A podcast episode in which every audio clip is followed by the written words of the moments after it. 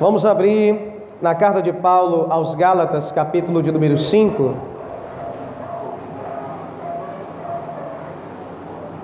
E vamos ler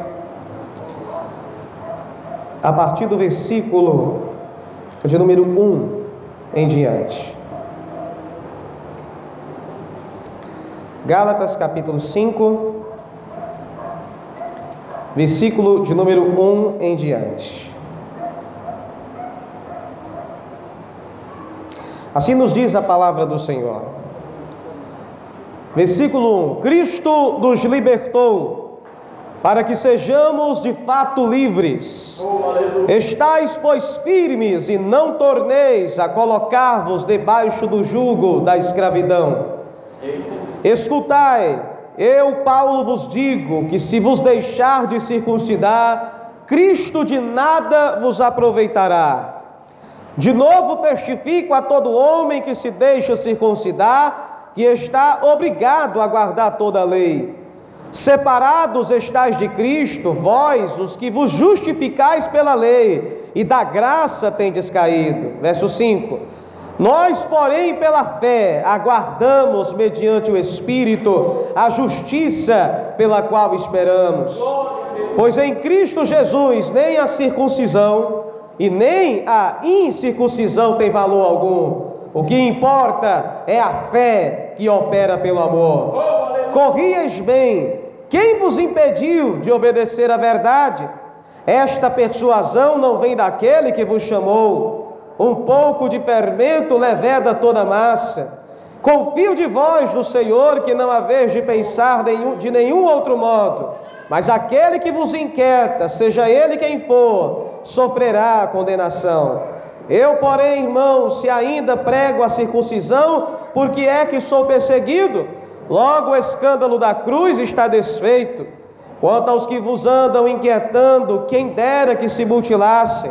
Vós, irmãos, fostes chamados à liberdade. Não useis, porém, a liberdade para dar ocasião à carne, mas servir-vos uns aos outros pelo amor. Toda lei se cumpre numa só palavra, a saber, amarás o teu próximo como a ti mesmo. Se vós, porém, vos mordeis e devorais uns aos outros, vede que não vos consumais também uns aos outros. Amém. Os que estiverem de pé podem tomar assento. Glória a Jesus, aleluia. Bendito seja Deus. Meus queridos irmãos, eu quero começar esta palavra nessa noite falando a vocês da importância que nós precisamos ter de conhecer a nossa própria história. Quando eu digo conhecer a nossa história, não é só conhecer a história da nossa nação, que também é muito bom se nós pudéssemos lembrá-la e saber das nossas origens, mas é também saber a história da igreja e sabermos, meus amados irmãos, que Deus ele trabalha ao longo da história da humanidade, que Deus teve momentos sobremodo especiais, que ele avivou a igreja em alguns momentos da história. E um dos grandes avivamentos é comemorado hoje, é lembrado hoje, apesar da nossa cultura evangélica brasileira não lembrar muito.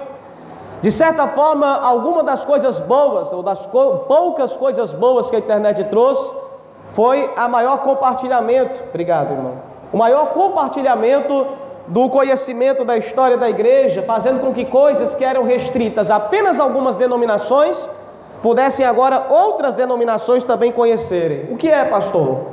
Hoje fazem 504 anos que aconteceu a reforma protestante. E a reforma protestante, ela foi um avivamento de Deus na história. Mesmo que 500 anos separem o que do local que estamos hoje, da época da história da igreja, nós até hoje, 500 anos depois, cinco séculos depois, nós ainda somos influenciados pelo avivar de Deus neste ano, em 31 de outubro de 1517. E sempre bom nós lembrarmos, porque Deus, irmãos, gosta que venhamos a celebrar a história. E eu vou lhe provar isso. No Antigo Testamento, Deus instituiu diversas festas para que o povo sempre celebrasse momentos especiais de Deus com, com o seu povo. Exemplo, a Páscoa, que Deus falou que deveria ser cumprida por todas as gerações, é uma lembrança da saída de Israel do Egito para poder herdar a terra de Canaã. A festa dos tabernáculos, a festa das tendas, é uma outra festa que celebra a memória da providência de Deus no meio do deserto. Que o povo de Israel passou 40 anos no deserto habitando em tendas, tabernáculos. O próprio tabernáculo de Deus construído pelas mãos de Moisés no deserto é uma prova da festa dos tabernáculos. É uma lembrança de que Deus habitou com o povo durante 40 anos em tabernáculos, em tendas, e Deus providenciou sempre o que foi necessário para o seu povo. Então, em todo ano, o povo judeu comemora a festa dos tabernáculos, a lembrança de que na hora onde eles eram mais escassos materialmente, Deus nunca deixou de cuidar de seu povo. Outra festa que também a palavra de Deus lembra é a festa do Pentecostes. 50 dias após o início das colheitas do ano, era se celebrada essa grande festa de alegria, de júbilo por mais um ano em que Deus providenciou a colheita, que Deus providenciou o pão necessário para a sobrevivência do seu povo. Então a festa do Pentecostes é agradecimento a Deus pela colheita dada àquele ano. Festa essa que Deus escolheu para ser o início, o pontapé inicial da igreja, lá em Atos 2, capítulo 1, do dia de Pentecostes, veio um som como de um vento impetuoso, encheu toda a casa que estavam reunidos, os 120, apareceram línguas como que de fogo sobre cada um deles, e todos foram cheios do Espírito Santo, e passaram a falar em outras línguas, conforme o Espírito Santo lhes concedia. Deus é um Deus de festas. O nosso Jesus, irmãos, instituiu para nós uma celebração que deveria ser feita sempre, que é a celebração da Santa Ceia. É uma memória e é uma celebração, portanto, é uma festa também. Nós ali lembramos a morte de Cristo, mas ao mesmo tempo lembramos a nossa vida nova em Jesus, no partir do pão e beber do cálice. Por isso, irmãos, não estranhem quando nós aproveitamos algum momento para lembrarmos de um grande momento da história, como é a reforma protestante há 504 anos atrás. Houve um avivar de Deus nesse período. E a base, irmãos, desse avivamento, uma característica ali fundamental desse momento, foi um avivamento da palavra. Aleluia. E da palavra, irmãos, que estava infelizmente enterrada, literalmente, debaixo de séculos e séculos de tradições humanas da Igreja Católica. A Igreja Católica tinha como padrão, por exemplo, a Bíblia não era traduzida cotidianamente para qualquer idioma, o idioma comum do povo. A Bíblia era mantida em latim, que era o antigo idioma do Império Romano, onde a Igreja Católica floresceu como instituição. Então os padres liam a Bíblia, mas liam em latim na missa pública, de maneira que o homem comum quase nada sabia. O homem comum do povo sabia mais, talvez, de outras rezas e cânticos de santos do que propriamente o texto literal da palavra de Deus. De maneira tal que, quando Martim Lutero, este padre que se converte ao Evangelho, mediante a leitura de Romanos capítulo 5, versículo 1, sendo justificado, pois, pela fé, temos paz com Deus por meio de nosso Senhor Jesus Cristo.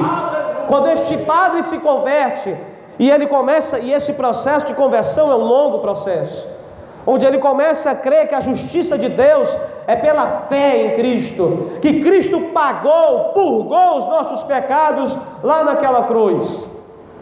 Uma das coisas imediatas ao processo de conversão deste padre alemão é justamente ele traduzir a palavra de Deus para o idioma comum do povo. Como ele morava na Alemanha, ele traduziu a Bíblia para o alemão comum.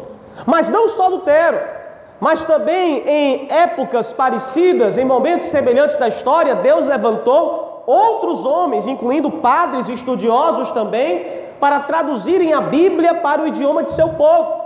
William Tyndale também era outro homem de Deus que queria traduzir a Bíblia para o inglês, pois ele morava na região da Grã-Bretanha, da Grande Inglaterra. Então, entendam uma coisa, meus irmãos: todos nós somos devedores a esses homens do passado. Somos devedores a esses homens do passado, onde eles se importaram em fazer uma coisa fundamental: fazer com que o povo lesse a Bíblia no seu idioma. séculos e séculos de tradição e a Bíblia era guardada pelo catolicismo do idioma originário latim, e além de, ser, de não se incentivar o povo a ler a Bíblia no seu idioma local, ainda assim se restringia a interpretação da Bíblia somente ao magistério da igreja. Quem é o magistério? Os padres, os bispos, os cardeais. Só eles diziam que tinham autoridade para poder interpretar a Bíblia no seu sentido correto. Então o povo ficava cada vez mais distanciado. Hoje, meus amados, percebam, 500 anos depois, principalmente deste momento da reforma protestante, Lutero, ao colocar a Bíblia no idioma do povo, colocando a Bíblia na mão do povo, fez com que acontecesse o avivamento em escala mundial, porque diversos outros países, diversos outros homens e servos de Deus também se inspiraram em traduzir a palavra de Deus para idiomas. Hoje a Bíblia, ainda depois de vários séculos, é o livro mais traduzido e mais produzido no mundo inteiro. A palavra de Deus ainda continua sendo traduzida em diversos idiomas e dialetos. Pastor, o que é dialeto? É um idioma que não é de uma nação, mas é de pequenos grupos de povos. A Bíblia, por exemplo, ainda continua sendo traduzida em pequenos idiomas, dialetos indígenas, de pequenos grupos indígenas de pessoas que moram aqui no nosso Brasil. A palavra de Deus, irmãos, agora, recentemente, foi completamente também impressa em braille. Para quem não sabe, braille é o, a, a leitura que os deficientes visuais, as pessoas cegas, podem fazer tocando com as pontas dos dedos no papel, um papel timbrado em alto relevo, e o deficiente visual, ao passar as pontas dos dedos sobre esses pontos em alto relevo no papel, ele consegue ler a palavra de Deus. A Sociedade Bíblica do Brasil, recentemente, traduziu a Bíblia inteira para o idioma braille, para que qualquer pessoa deficiente visual pudesse por si só conseguir ler a palavra de Deus. Aleluia! A palavra de Deus, irmão, já foi inclusive também narrada completamente em áudio, tanto no Antigo Testamento como no Novo Testamento, em diversos idiomas. Quando nós olhamos nesse aspecto geral, nós percebemos o quanto a palavra, quanto Deus providenciou e providencia ao longo da história até hoje, que a palavra ela tenha livre acesso a todos nós, até nos países perseguidos. Deus providencia os seus missionários e missionárias para que essa Bíblia entre, nem que de forma clandestina, mas elas entrem nesses países perseguidos para que o povo leia a palavra, para que o povo tenha acesso, se não for pela Bíblia inteira, pelo menos em pedaços, em pedaços dela. Agora deixe-me dizer uma coisa. Aqui nós lemos esse texto de, do apóstolo Paulo aos Gálatas, e uma coisa me indignava. E era justamente a entrada de uma heresia, a entrada de um falso ensino na igreja da Galácia, que poderia perder a coisa mais básica do Evangelho, que é a salvação pela fé.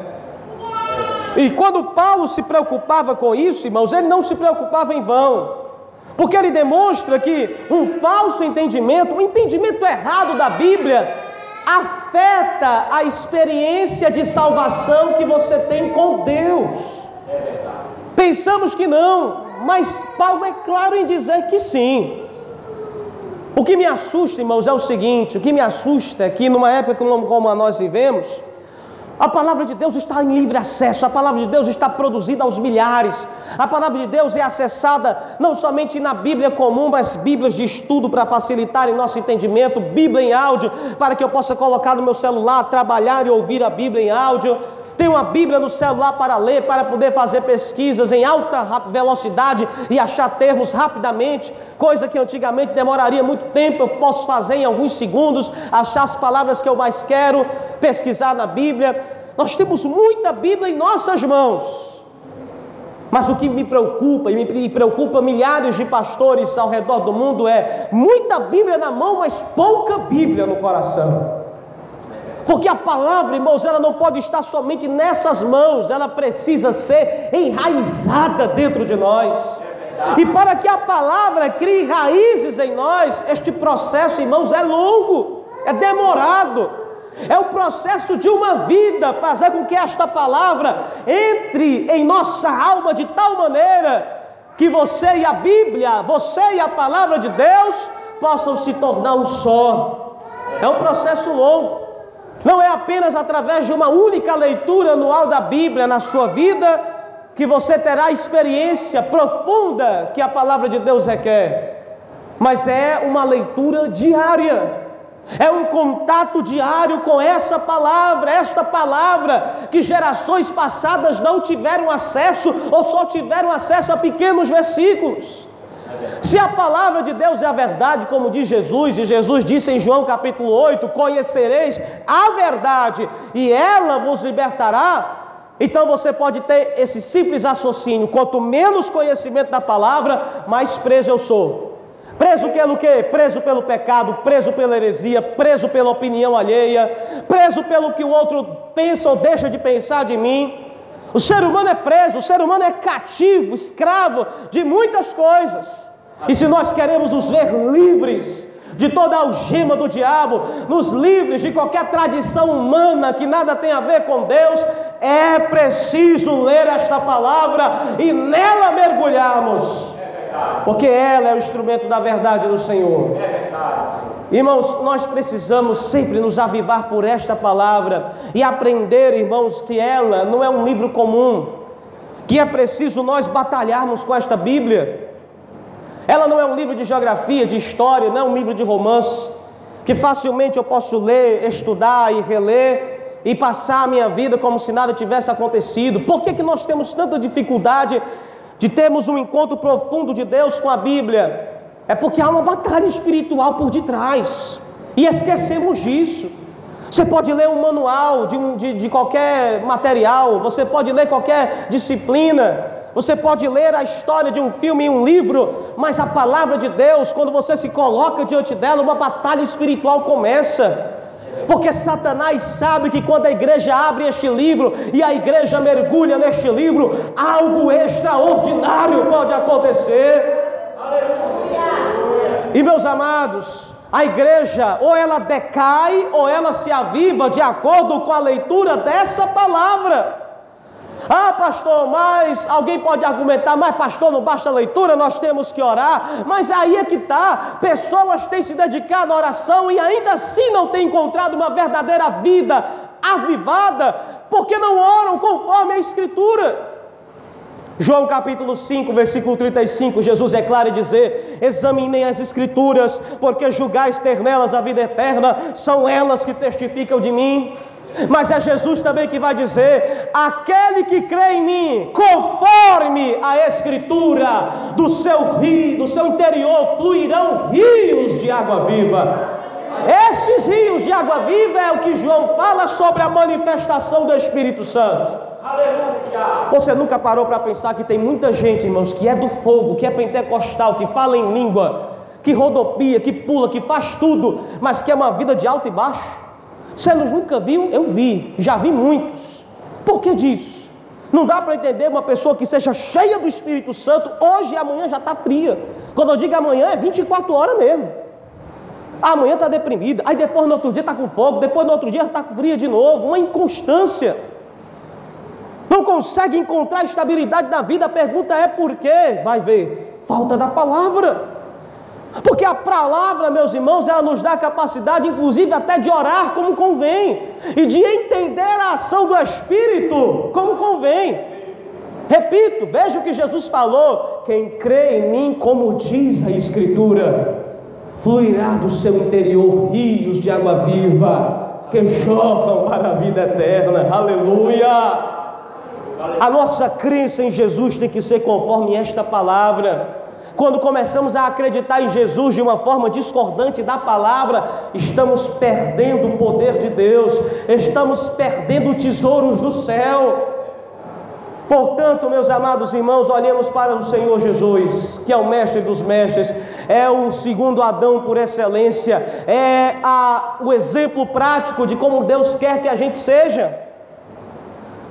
Jesus ele reúne nele graça e conhecimento. A graça e conhecimento que ele quer que você tenha. Um homem de oração, nós já vimos aqui em Marcos capítulo 3, a Bíblia diz que Jesus se levantava alta madrugada, antes mesmo dos apóstolos se acordarem. Ia por um lugar deserto e ali orava. Jesus, antes de escolher os doze apóstolos, no Evangelho de Mateus, diz a Bíblia que ele passou a madrugada inteira orando, e ao descer de manhã do monte, ele escolheu para si doze, que seriam seus apóstolos. Antes de grandes decisões, de grandes eventos missionários, caminhadas, Jesus orava. Jesus, antes de começar o seu ministério, diz a Bíblia em Mateus e em Lucas, que ele jejuou e orou durante 40 dias no deserto, onde ele enfrentou Satanás e o venceu. Mas ele não venceu só jogando fogo do diabo, né? Ele não venceu Satanás no deserto, meus amados irmãos, apenas dizendo que caia fogo do céu e destrua ti, Satanás. Não, ele venceu Satanás cheio do Espírito Santo e usando a palavra. Está escrito, está escrito, está escrito. Aleluia! Podemos vencer, irmãos, as artimanhas do diabo, reunindo o que há de melhor que Deus nos deu: palavra e oração, palavra e poder de Deus. A gente precisa disso. Porque quando ficamos desequilibrados, irmãos da fé, isso se reflete no dia a dia. Sem palavra a gente desequilibra, sem oração também a gente desequilibra. Quando a gente reúne os dois, nós estamos andando na vontade plena de Deus. Passamos a vencer aquilo que geralmente a gente não consegue vencer, passamos a vencer inimigos que estamos começando a nos acostumar a, sermos derrotados por eles, inimigos espirituais. E a gente para, irmãos, de ficar pensando que o mundo gira ao nosso redor, porque tem uma coisa que o ser humano é, é, é, é um ser iludido, egoísta, pensando que tudo gira em torno de si. Irmãos, uma coisa que o diabo gosta de fazer é que você tenha pena de si mesmo. Ele já sabe que você enfrenta problemas e ele quer fazer com que você se concentre unicamente nos seus problemas e você esqueça do mundo ao redor, esqueça das pessoas ao seu redor, esqueça de pessoas que estão milhões de vezes numa situação pior do que a sua. Pior, pessoas que ainda não têm a experiência da graça. Porque, meus queridos, a Bíblia nunca disse que não, que não passaríamos mais pelo vale da sombra da morte.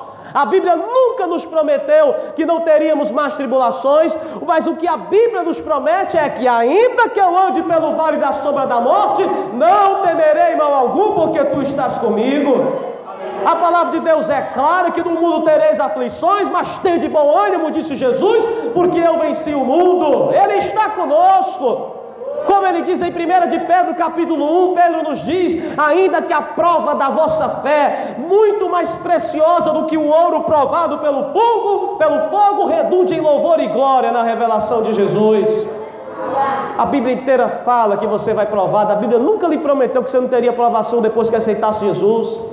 A Bíblia nunca lhe prometeu que você deixaria de ter crise no casamento depois que você aceitasse Jesus, crise na educação dos filhos, crise no emprego crise com doenças em seu corpo, a Bíblia nunca disse que você deixaria de ter problemas.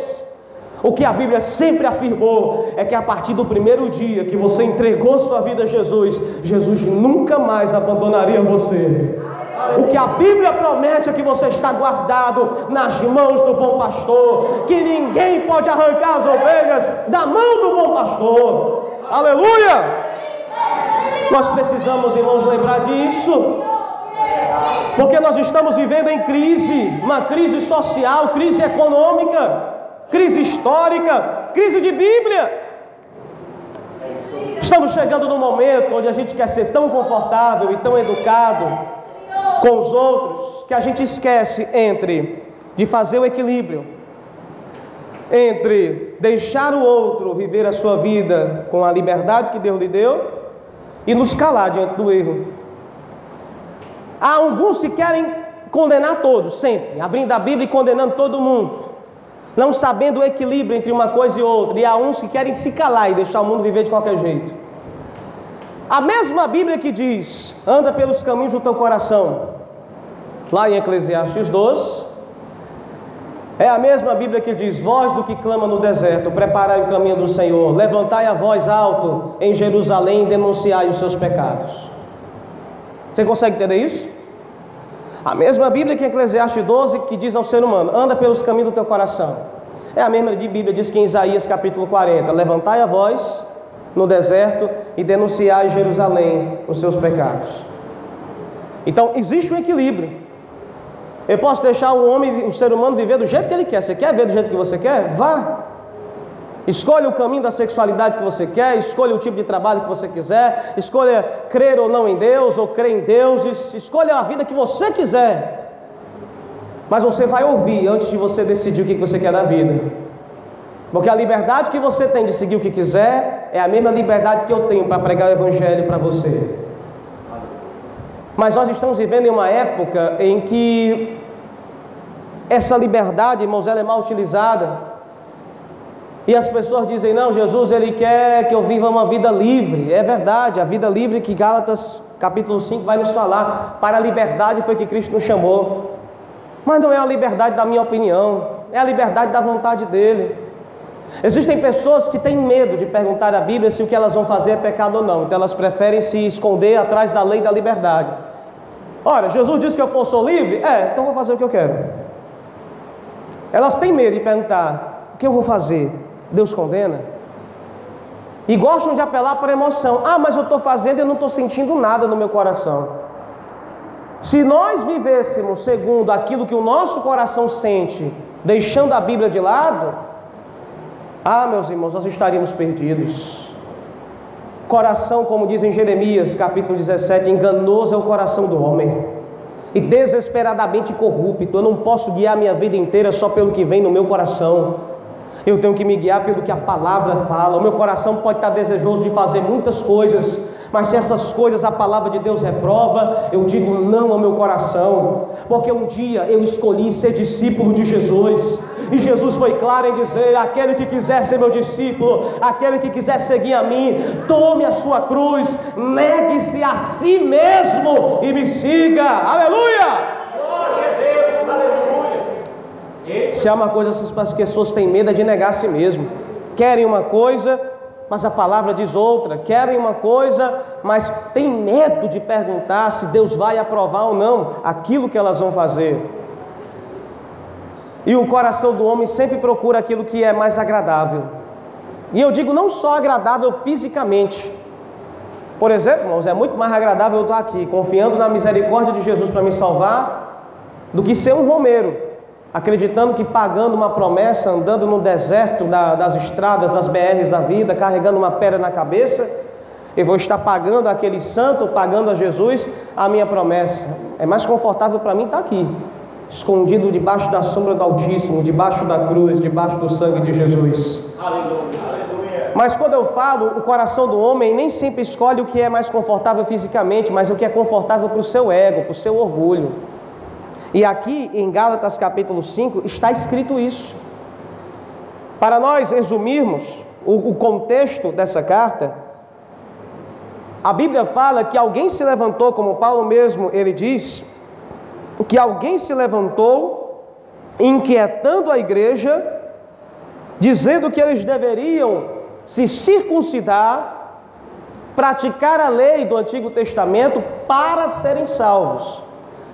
A circuncisão era um sinal na carne de todo homem judeu, como um sinal da aliança de Deus para o povo judeu, não para as nações.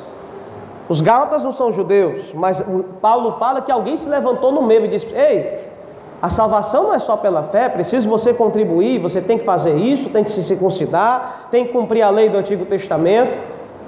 Vocês têm que completar a salvação, vocês têm que, têm que, têm que acrescentar isso aqui. Mas esse acréscimo, aprenda, é o reflexo de muitas coisas em muitas religiões. Quando eu acrescento algo no meu esforço particular, dizendo Jesus me salvou, mas eu fiz a minha parte, ali está espaço, abriu-se um espaço para o orgulho humano.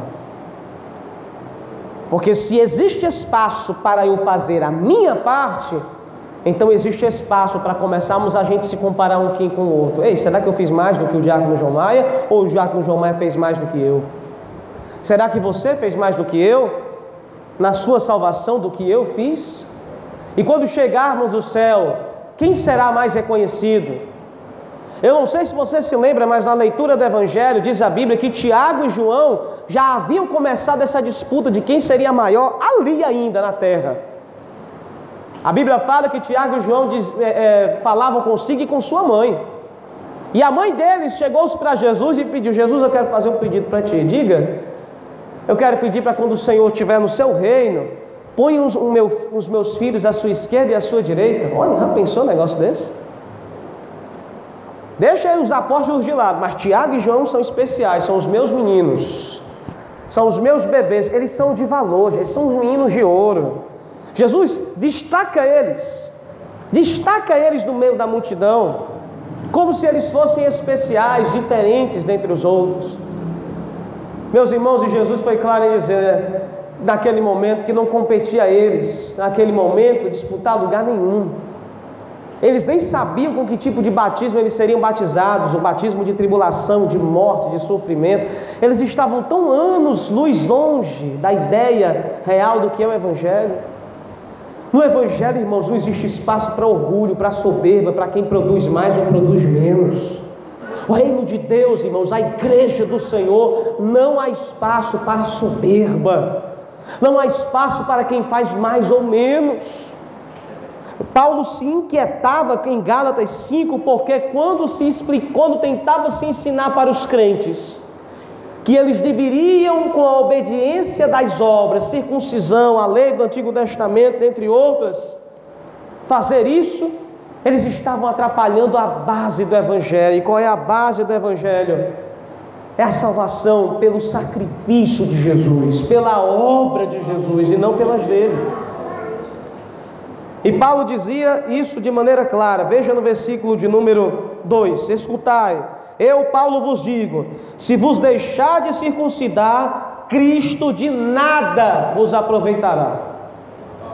Confie na lei, confie no seu braço, confie na sua força para ser salvo, e Jesus não tem nenhum valor para você. Porque se o ser humano acredita que ele pode ser salvo por suas boas obras, então a graça de Jesus não alcançou esse coração. Porque o coração que se chega a Cristo e é salvo é um coração desesperado, é um coração que aprendeu que não tem forças, é um coração que sabe da sua miséria, é um coração que sabe da sua fraqueza, da sua impotência, que foi derrotado pelo pecado e que nada pode fazer, e que só Jesus é que pode lhe salvar. Então, Paulo é claro, Cristo não aproveita nada para vocês. Se vocês quiserem ser salvos, pelas obras da lei. É o que no verso 4 ele diz: Separado estás de Cristo, vós os que vos justificais pela lei, que ou seja, querer serem justos pela lei, da graça vocês têm caído, ou seja, vocês têm se separado da graça. A graça não tem alcançado vocês se vocês creem dessa forma. E Paulo reivindica uma coisa, irmãos, que é fundamental: é a palavra, a palavra aponta para Jesus. A palavra aponta que o orgulho do ser humano não salva, que não há ninguém melhor entre nós. É e a palavra diz mais: a palavra diz o que importa no versículo de número 6.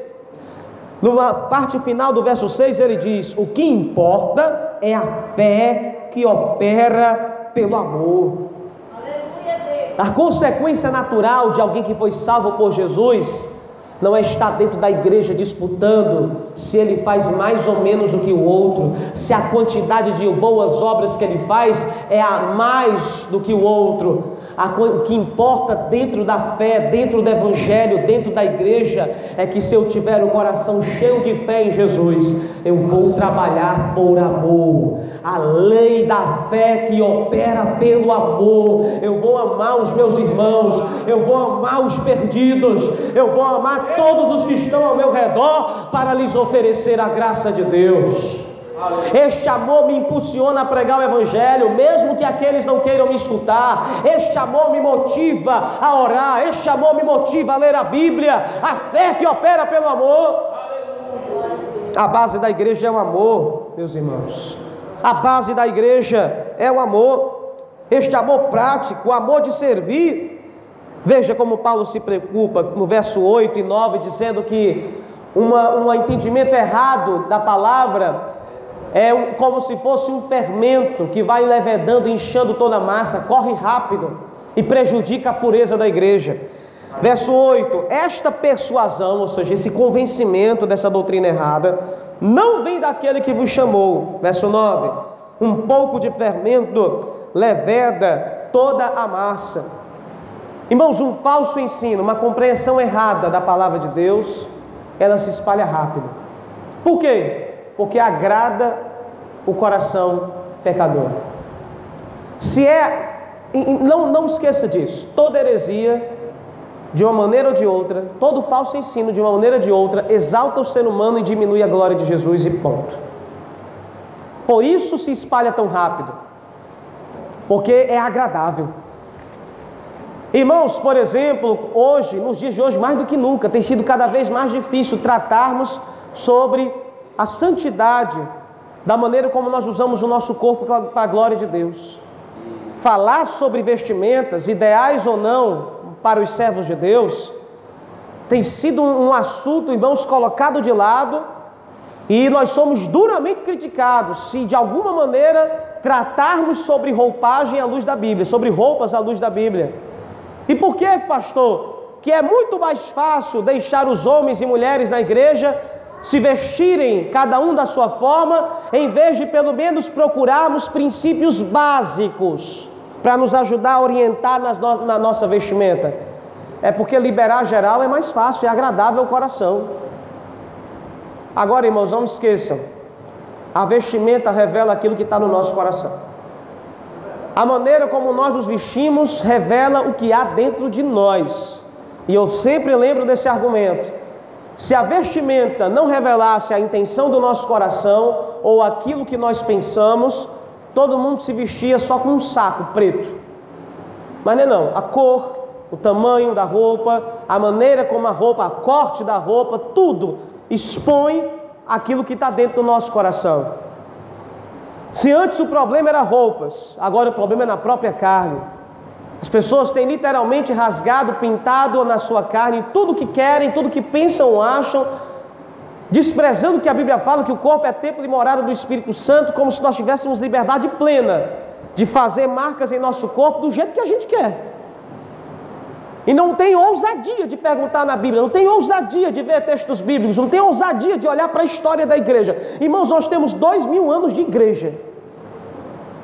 E ninguém tem coragem de perguntar para o passado, porque, por exemplo, tatuagem. Irmãos, a tatuagem ela tem quatro mil anos de existência. Tatuagem não foi coisa que inventaram agora, não. Ninguém tem coragem de olhar para os dois mil anos de igreja e perguntar: a igreja no passado fazia isso? Não.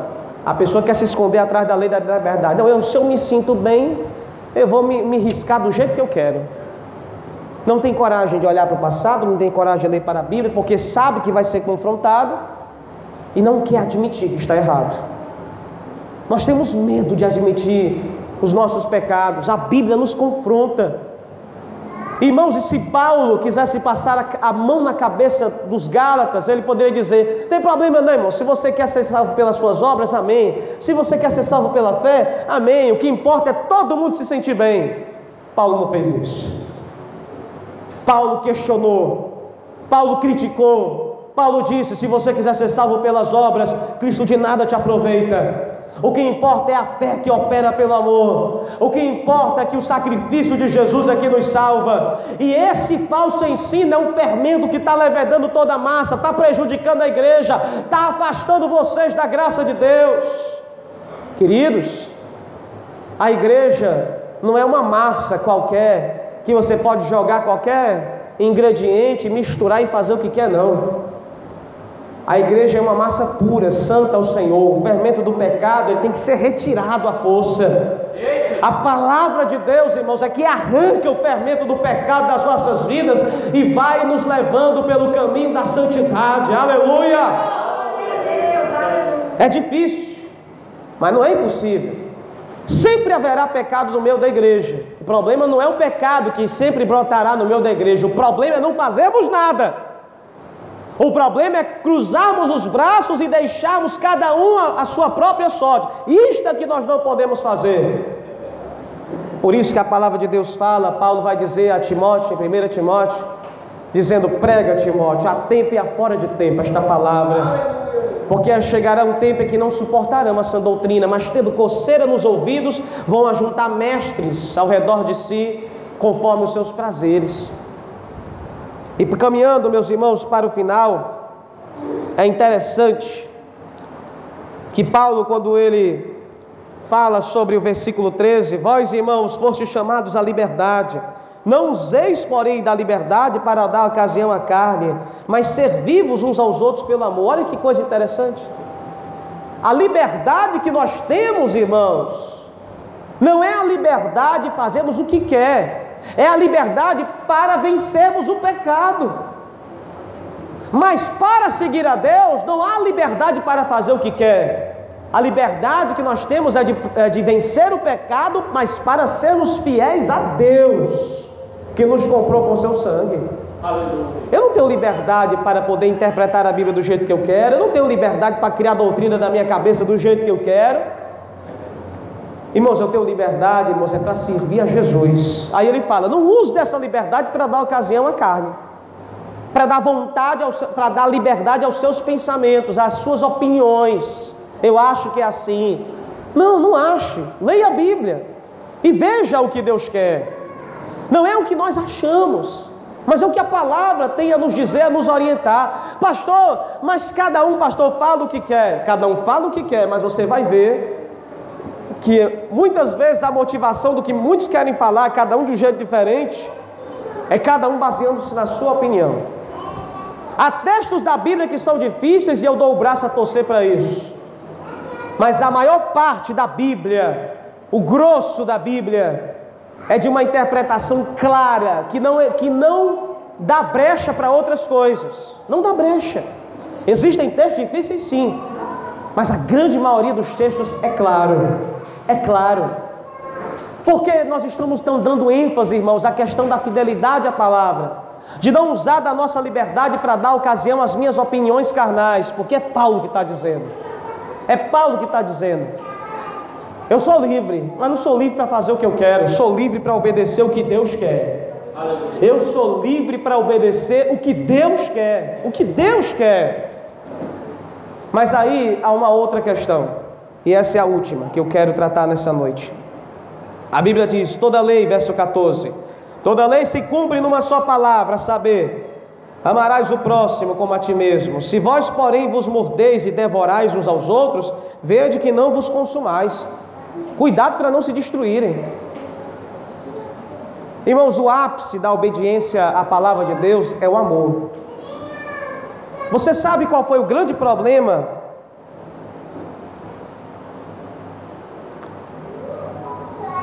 Você sabe qual foi o grande problema dos fariseus? Eles eram homens que meditavam, liam a Bíblia de dia e de noite e eles criaram um movimento de fidelidade à palavra. Mas qual, por que eles acabaram se tornando grandes inimigos de Jesus? Teoricamente, os fariseus, por serem leitor, leitores zelosos da Bíblia, deveriam ser eles os primeiros a reconhecerem Jesus e o receberem de braços abertos. Porque eles sabiam dos sinais que Jesus cumpria. Tanto é que houve fariseus que seguiram Jesus, mas foram muito poucos. Mas a pergunta é: por que a grande maioria não seguiu? É porque houve uma coisa muito errada, coisa essa que eles não praticaram nesses últimos versículos que Paulo acabou de nos dizer. Que cumprir a lei de Deus, que obedecer a palavra de Deus, resulta em não deixarmos, irmãos, de amar o próximo. A lei de Deus é uma lei que clama obediência. E nós devemos sempre tratar o pecado à luz da palavra de Deus, mas o problema é que nesse processo de eu tratar o pecado, tratar o erro, de não passar a mão na cabeça do engano, neste processo, às vezes a gente exagera.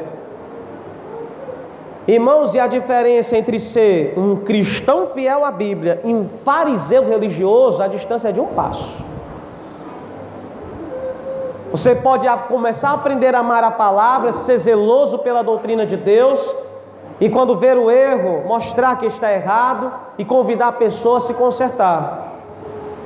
Mas a distância para se tornar um fariseu é de um passo. E por que é tão fácil? De cristão zeloso virarmos um fariseu hipócrita? Simples. É porque no processo de repreensão, às vezes, em vez de sermos consumidos pelo o amor à vida daquela pessoa, o amor é deixado de lado e a gente fica só com o zelo de querer disciplinar, o zelo de querer repreender, o zelo de querer puxar a orelha. E ali o amor de Cristo vai indo embora. E de cristão fiel você se torna um, um fariseu religioso. Meus irmãos, não, a gente não pode esquecer. Aqui na lição quinta-feira, na última lição do mês, nós tratamos sobre o pecado da lascívia, da sensualidade e do adultério. Nós vimos, irmãos, que aqui, por exemplo, um dos pecados, um pecado de adultério um pecado que dificilmente uma pessoa que comete dentro da igreja voltará a ser vista com bons olhos pela igreja, mesmo se arrependendo. E a gente esquece que um dos maiores exemplos de amor e salvação que já houve no Evangelho foi quando Jesus tratou com uma mulher em adultério. Então eu posso pregar este, este sermão de hoje e convidar você a ser um crente zeloso pela palavra, ame a palavra. Você não tem liberdade para fazer o que você quer, você tem liberdade para obedecer a palavra. E para poder, e poder repreender o pecado, abandonar o pecado, mas você não tem liberdade para fazer o que quer do seu corpo, da maneira de você vestir, da maneira de você falar. Mas cuidado, porque nesse amor pela palavra nós não podemos deixar de amar a pessoa Irmãos, essa palavra não nos faz ter nojo do pecador, essa palavra nos faz amar o pecador cada vez mais. Porque a gente vê a miséria que a pessoa se encontra e nós queremos mostrar a salvação para esta pessoa. Este livro, irmãos, esta doutrina não é para fazer com que a gente seja um bando de acusadores aqui dentro da igreja. Ah, pastor, aquele caiu, viu? Ah, pastor, viva aquele está frio. Não, não. Este livro é para nos fazer nos amar de maneira mais profunda. Para quando vê a queda do outro, não é para a gente sentir nojo do outro, é para a gente chorar pelo outro que pecou. É para nos cair, é para cairmos em lágrimas por aquele que está frio. É para sentir a dor daquele que está desanimado e a gente dobrar os joelhos e orar para aquela pessoa, para que ela seja transformada, para que ela seja erguida. Aleluia! Porque, irmãos, esses extremos é o que eu não queria que tivesse na Moriá. Nem a gente ser uma igreja liberal de tudo pode, no final das contas é um clube social que nada vale, que não tem influência nenhuma para transformar o mundo. E nem a gente ser uma igreja de fariseu hipócrita, irmão, que a pessoa fez uma besteirinha, falou uma coisa errada ali e tudo mais, e ela já é acusada, maltratada, sabe, humilhada, pisada. Não, nem fariseus e nem liberais. Bastamos apenas ser o povo da Bíblia. Aleluia o povo do Evangelho, o povo que sabe repreender e sabe amar ao mesmo tempo. Isso é um desafio para nós. Sermos um povo fiel, zeloso, que não admite que caia um tio da lei, mas ao mesmo tempo com a mesma força de fidelidade à palavra e a mesma força de amor que a gente tem que amar uns aos outros. Guarde isso no seu coração. Porque essa é a missão dessa igreja, essa é a missão que você, como cristão, tem que ter em nome de Jesus. Vamos ficar de pé em nome de Jesus, amém? amém.